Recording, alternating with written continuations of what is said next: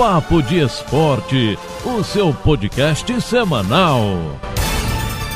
E aí pessoal, tudo bem? Eu sou o Guilherme Faria, tô aqui também com o Gutinho e a partir de agora o Papo de Esporte está no ar. O Papo de Esporte é o seu podcast semanal e a gente faz aqui um resumão de tudo que aconteceu ao longo da semana nas principais competições esportivas no Brasil e no mundo. E claro, conta pra você o que vem por aí no final de semana. Então vem com a gente!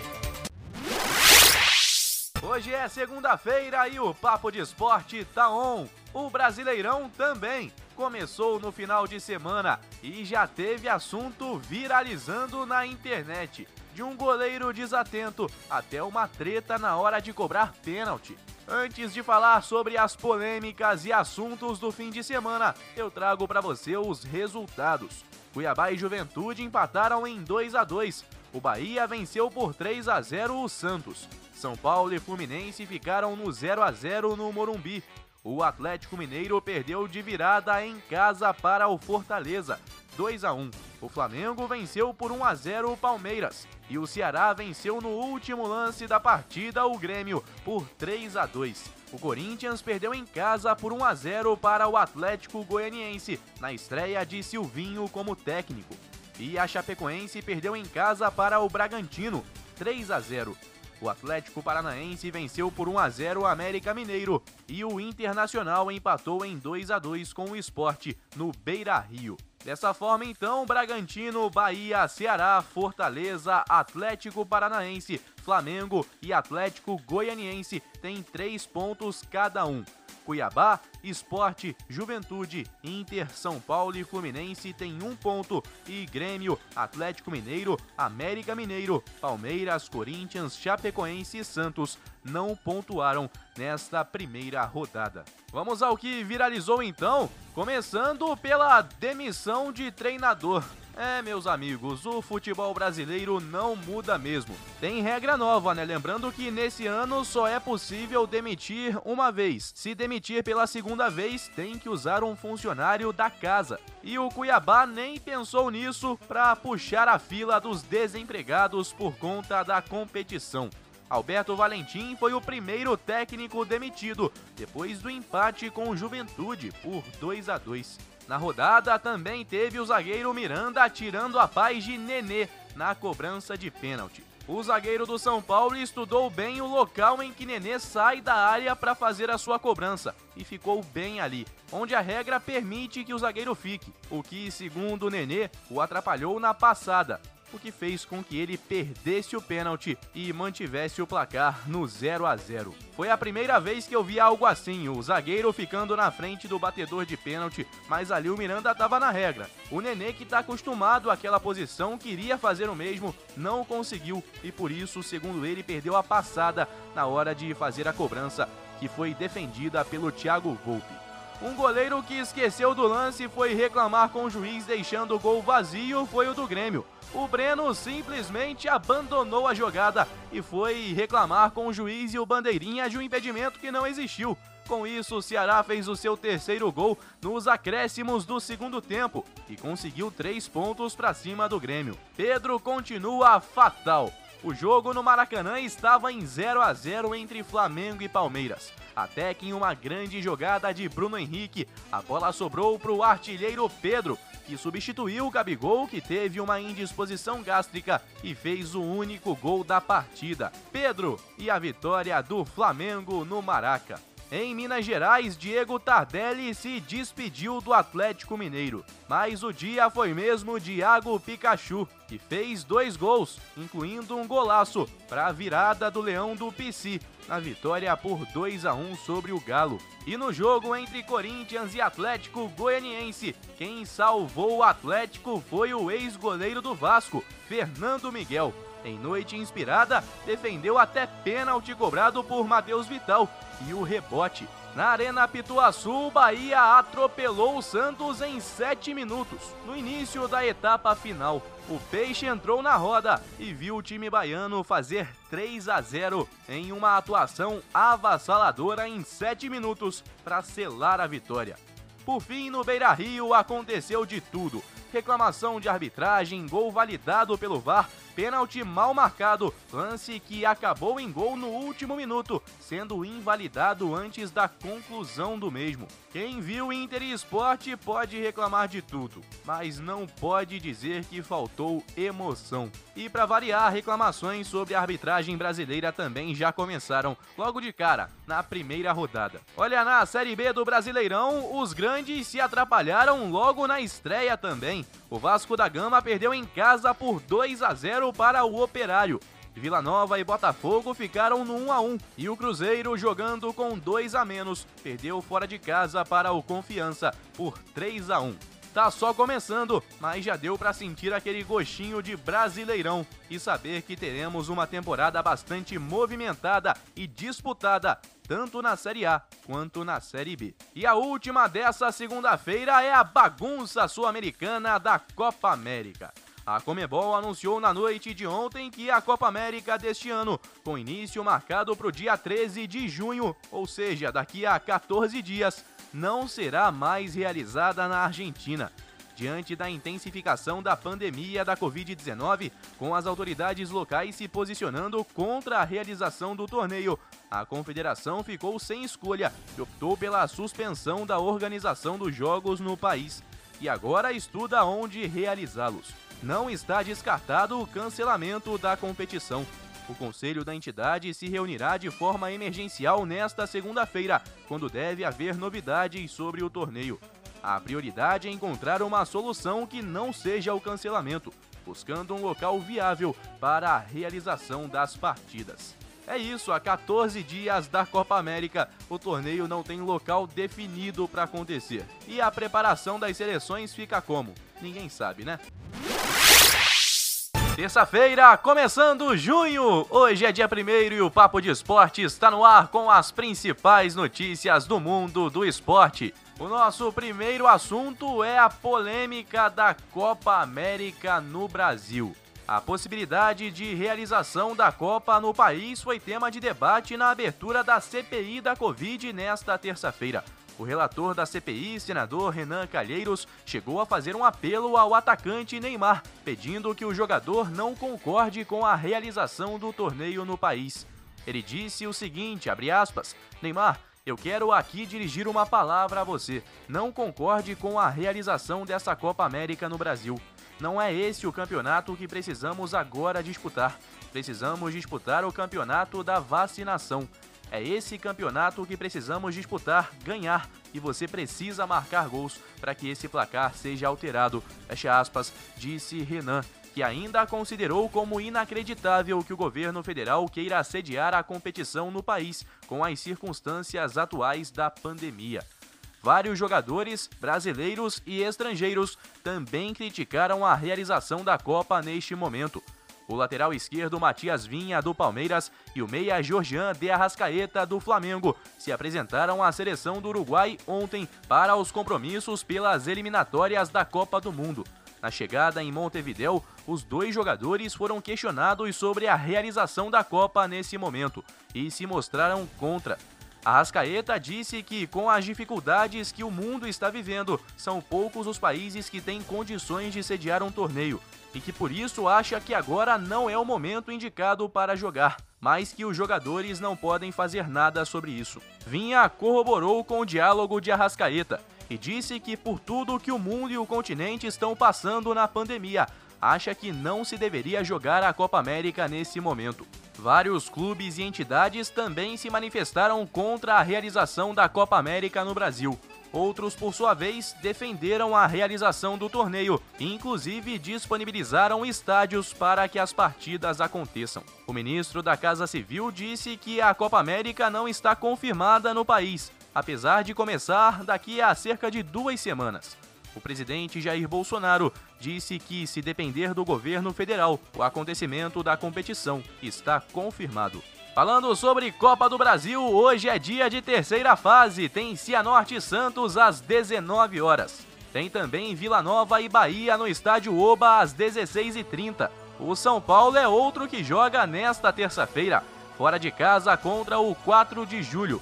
Que já faz história nessa competição. Outro grande que joga hoje é o Vasco da Gama, fora de casa contra o Boa Vista, em Bacaxá, às nove e meia da noite. Sobre essa partida, o Cruz Maltino, que perdeu na estreia da Série B, deve ter mudanças. Com a péssima atuação diante do Operário, Marcelo Cabo pode mudar a equipe. Rômulo deve ser a principal novidade, mas Sarrafiore e Léo Jabá também podem aparecer na nova escalação do Vasco da Gama, que tem como desfalques principais Marquinhos Gabriel, Leandro Castan e MT, todos em transição, e Michel, que ainda não teve seu nome publicado no bid da CBF.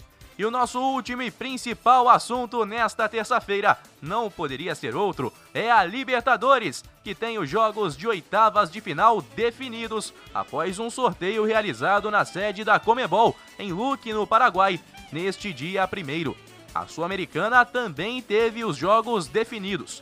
Vamos a eles. Começando pela Sul-Americana, temos os seguintes confrontos: Nacional do Uruguai e Penharol, Independiente Del Valle e Bragantino, Santos Independiente da Argentina, América de Cali, Atlético Paranaense, LDU e Grêmio, Júnior Barranquilha e Libertar, Deportivo Tátira da Venezuela contra Rosário Central da Argentina e Sporting Cristal do Peru contra o Arsenal da Argentina. Na Libertadores, os duelos ficaram definidos da seguinte maneira: os confrontos serão Defensa e Justiça e Flamengo, Boca Juniors e Atlético Mineiro, Universidade Católica do Chile e Palmeiras, Cerro Portenho do Paraguai e Fluminense, Vélez Sarsfield da Argentina contra o Barcelona de Guayaquil, São Paulo e Racing, River Plate e Argentino Júniors e Olímpia do Paraguai contra o Internacional. São grandes jogos que acontecem então a partir do mês de julho. Alguns brasileiros deram mais sorte, outros nem tanto assim, e alguns vão ter pedreira pela frente.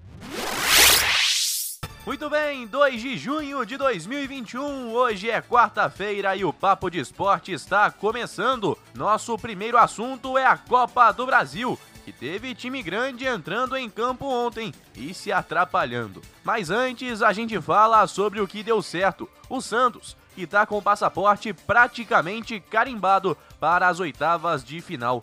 Venceu por 2 a 0 o Cianorte fora de casa e na próxima terça-feira decide em casa sua vaga nas oitavas. O Bahia venceu fora de casa o Vila Nova por 1 a 0. O São Paulo foi quem se atrapalhou perdeu para o estreante na fase 4 de julho por 3 a 2 no Albertão e na semana que vem vai precisar vencer por dois gols de diferença caso queira levar a vaga antes das penalidades. Por 1 a 0 para ir para os pênaltis. O Vasco jogou mal mais uma vez já encaixa aí uma sequência de quatro jogos com atuações bastante ruins e vários problemas a serem corrigidos. Mas venceu por 1 a 0 o Boa Vista e na semana que vem, na quarta-feira, vai ter a chance de garantir sua classificação jogando em São Januário. Hoje é dia de mais jogos também pela Copa do Brasil e tem clássico no Castelão. Fortaleza e Ceará jogam às 19 horas. Mais cedo, 4 e meia da tarde, tem Grêmio e Brasiliense na Arena do Grêmio. Às 19 horas tem Remo e Atlético Mineiro no Baenão. E a Chapecoense recebe o ABC de Natal às 4 e meia na Arena Condá. Mais tarde, às nove e meia da noite, tem Corinthians e Atlético Goianiense, os times que se enfrentaram pelo Brasileirão no último final de semana, com vitória do Dragão, voltam a se encontrar na Arena Corinthians. Também às nove e meia tem América Mineiro e Criciúma no Independência, e o Fluminense recebe o Bragantino no Maracanã, neste mesmo horário. E por falar em Fluminense, após encerrar o jejum de oito anos sem disputar a Libertadores, onde passou para as oitavas de final e vai encarar o Cerro Portenho do Paraguai, o tricolor tenta agora acabar com outro incômodo tabu. São seis anos sem conseguir passar por um time da Série A na Copa do Brasil. A última vez que se classificou no torneio em um confronto de primeira divisão foi em 2015 quando eliminou o Grêmio, então comandado por Roger Machado, nas quartas de final e chegou até a semifinal contra o Palmeiras. De lá para cá, pegou outras equipes de primeira divisão e não conseguiu avançar por nenhuma delas. tenta hoje então começar aí esse trabalho para passar pelo Bragantino. O Fluminense que ontem também, depois de três anos, anunciou um patrocinador master para sua camisa, que vai ser a Betano. Do Fluminense a gente vai pro Flamengo. O sorteio da Libertadores colocou Defensa e Justiça no caminho do Fla pelas oitavas de final da Liberta. Será um confronto inédito, tratado com muito respeito.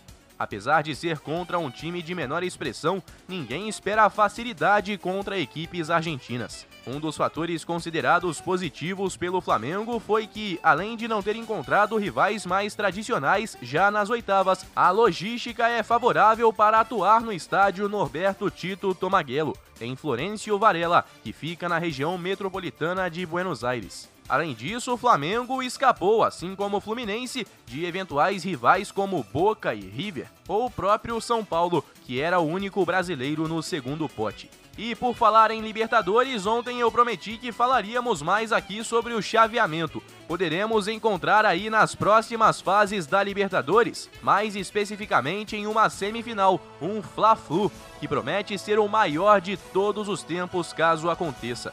Para isso, o Fluminense precisa passar pelo Cerro Portenho e o Flamengo pelo Defensa e Justiça. Além disso, o Flamengo terá que avançar pelo vencedor de Olímpia Internacional e o Fluminense terá de vencer Barcelona de Guayaquil ou Vélez. Caso isso aconteça, a gente vai ter pelo menos um carioca na final da Libertadores de 2021. Por fim, nosso assunto são as Olimpíadas, que estão a 51 dias de começar. A organização do evento tem mais um problema grave para resolver. Nesta quarta, a agência de notícias estatal NHK revelou que dos 80 mil voluntários esperados para as Olimpíadas e Paralimpíadas, ao menos 10 mil já comunicaram que não irão trabalhar nos Jogos. A maioria dos japoneses se opõe à realização dos dois eventos por conta da pandemia. Paralelamente a isso, especialistas temem que os Jogos Olímpicos e Paralímpicos possam causar um colapso no sistema de saúde japonês. Com alta nos casos, Tóquio e outras cidades estão em estado de emergência desde abril. Segundo as autoridades japonesas, o período emergencial deve se estender até o dia 20 de junho. E até o momento, a vacinação no Japão está bem lenta apenas 2,7% dos japoneses receberam as duas doses da vacina contra a Covid-19.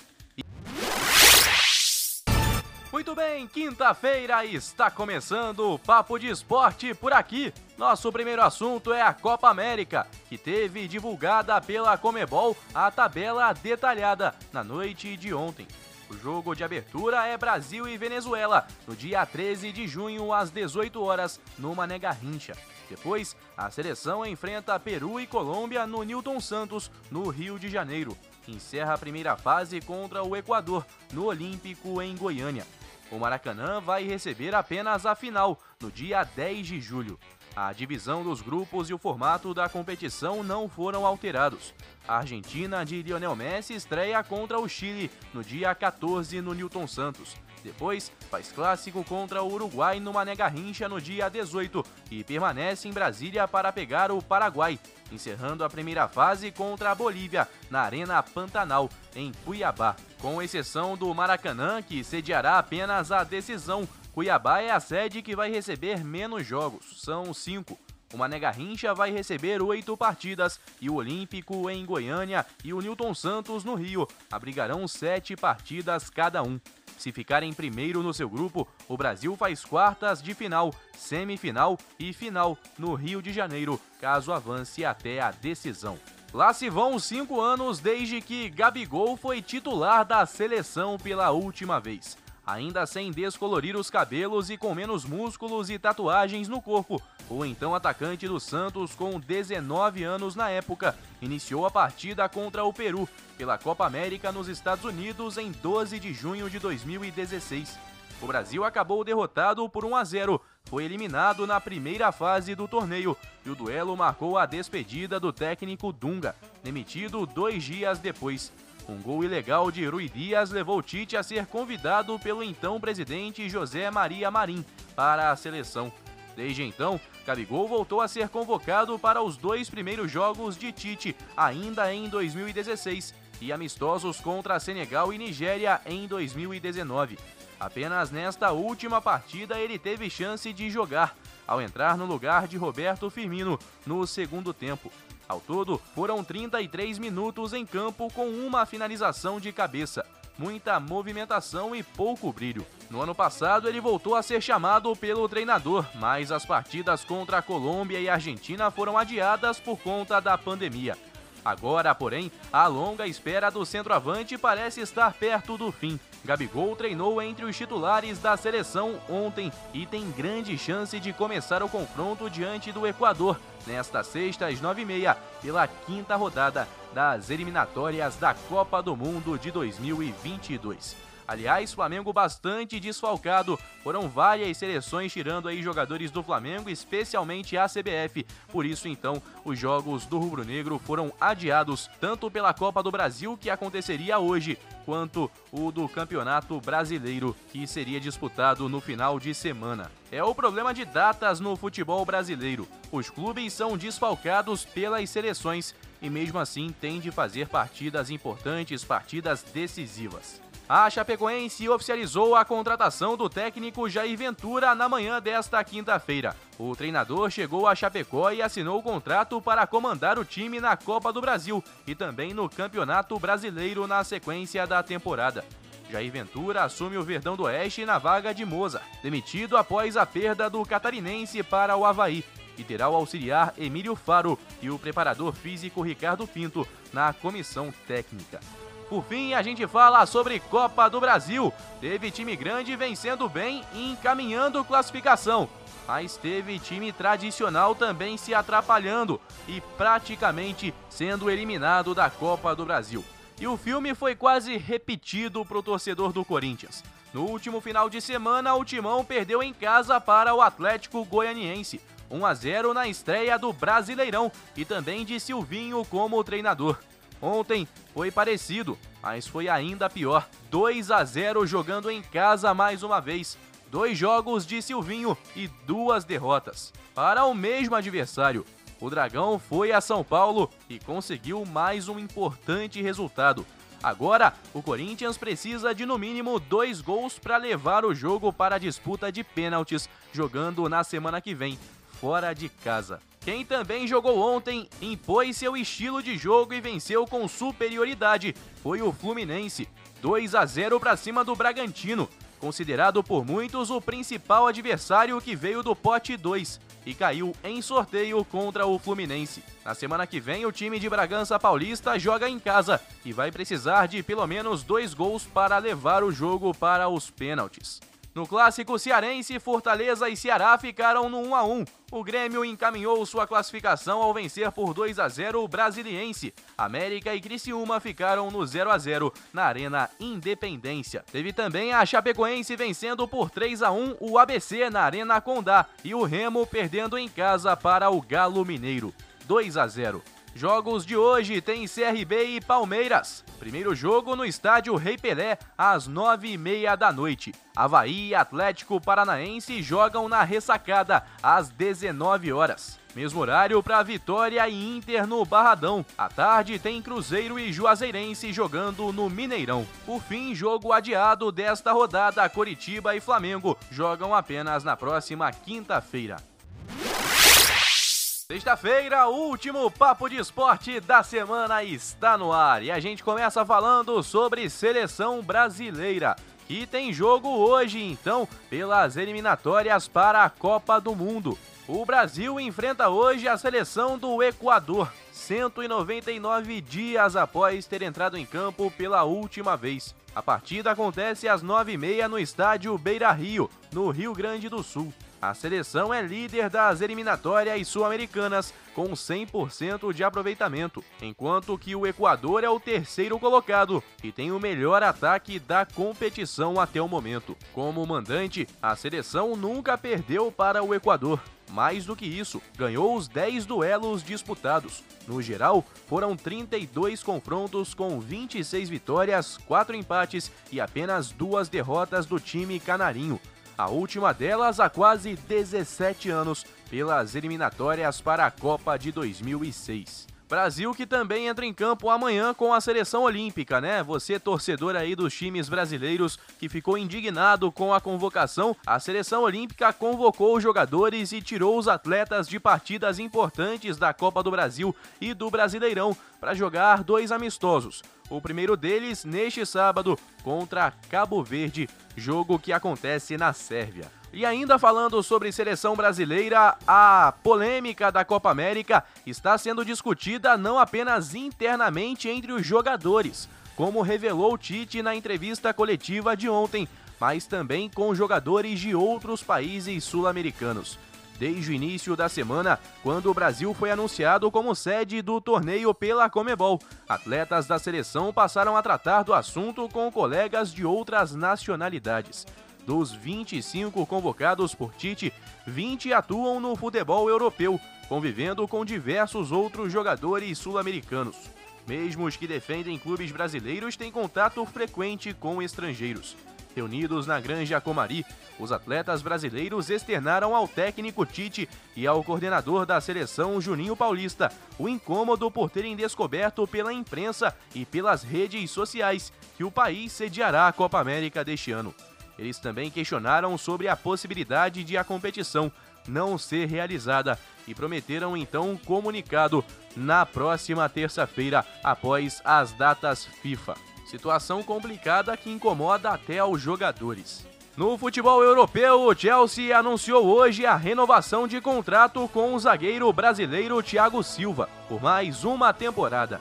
O defensor de 36 anos foi peça fundamental na conquista da Liga dos Campeões pelo clube londrino. Thiago Silva chegou ao Chelsea em setembro de 2020 sem custos, após não renovar com o Paris Saint-Germain.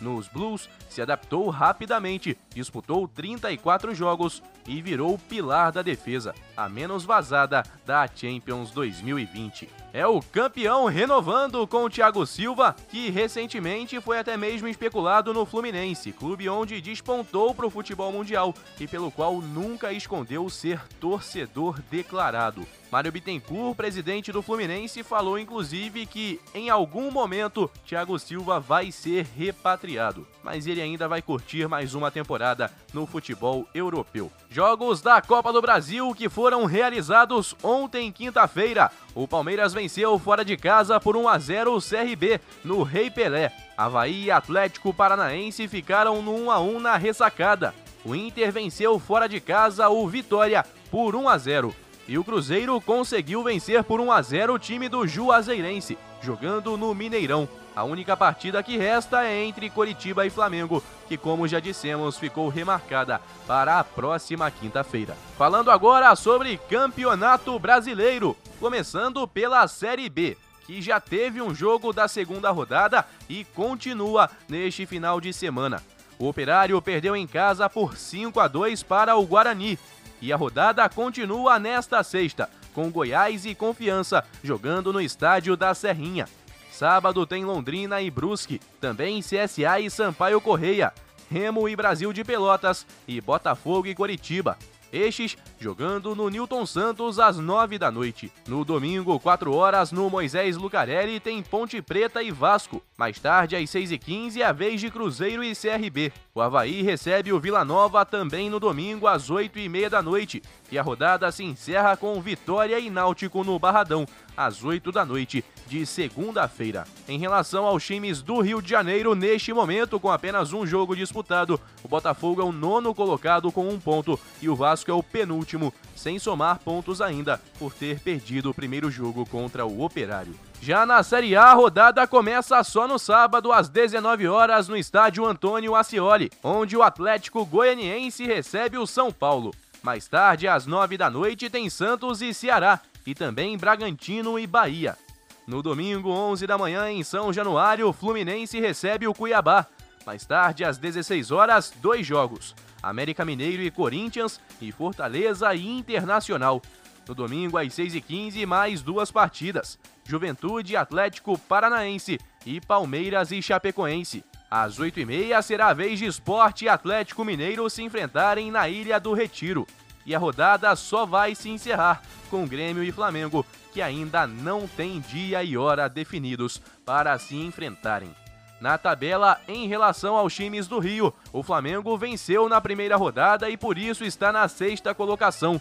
O Fluminense empatou fora de casa e nesse momento está em 13º com um ponto. A gente se encontra na segunda com muito mais por aqui. Para você um abraço e até lá.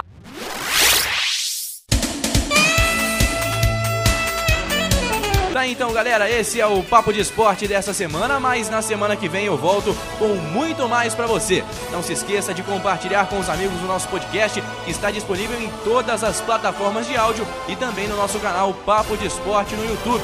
Um forte abraço e até a semana que vem!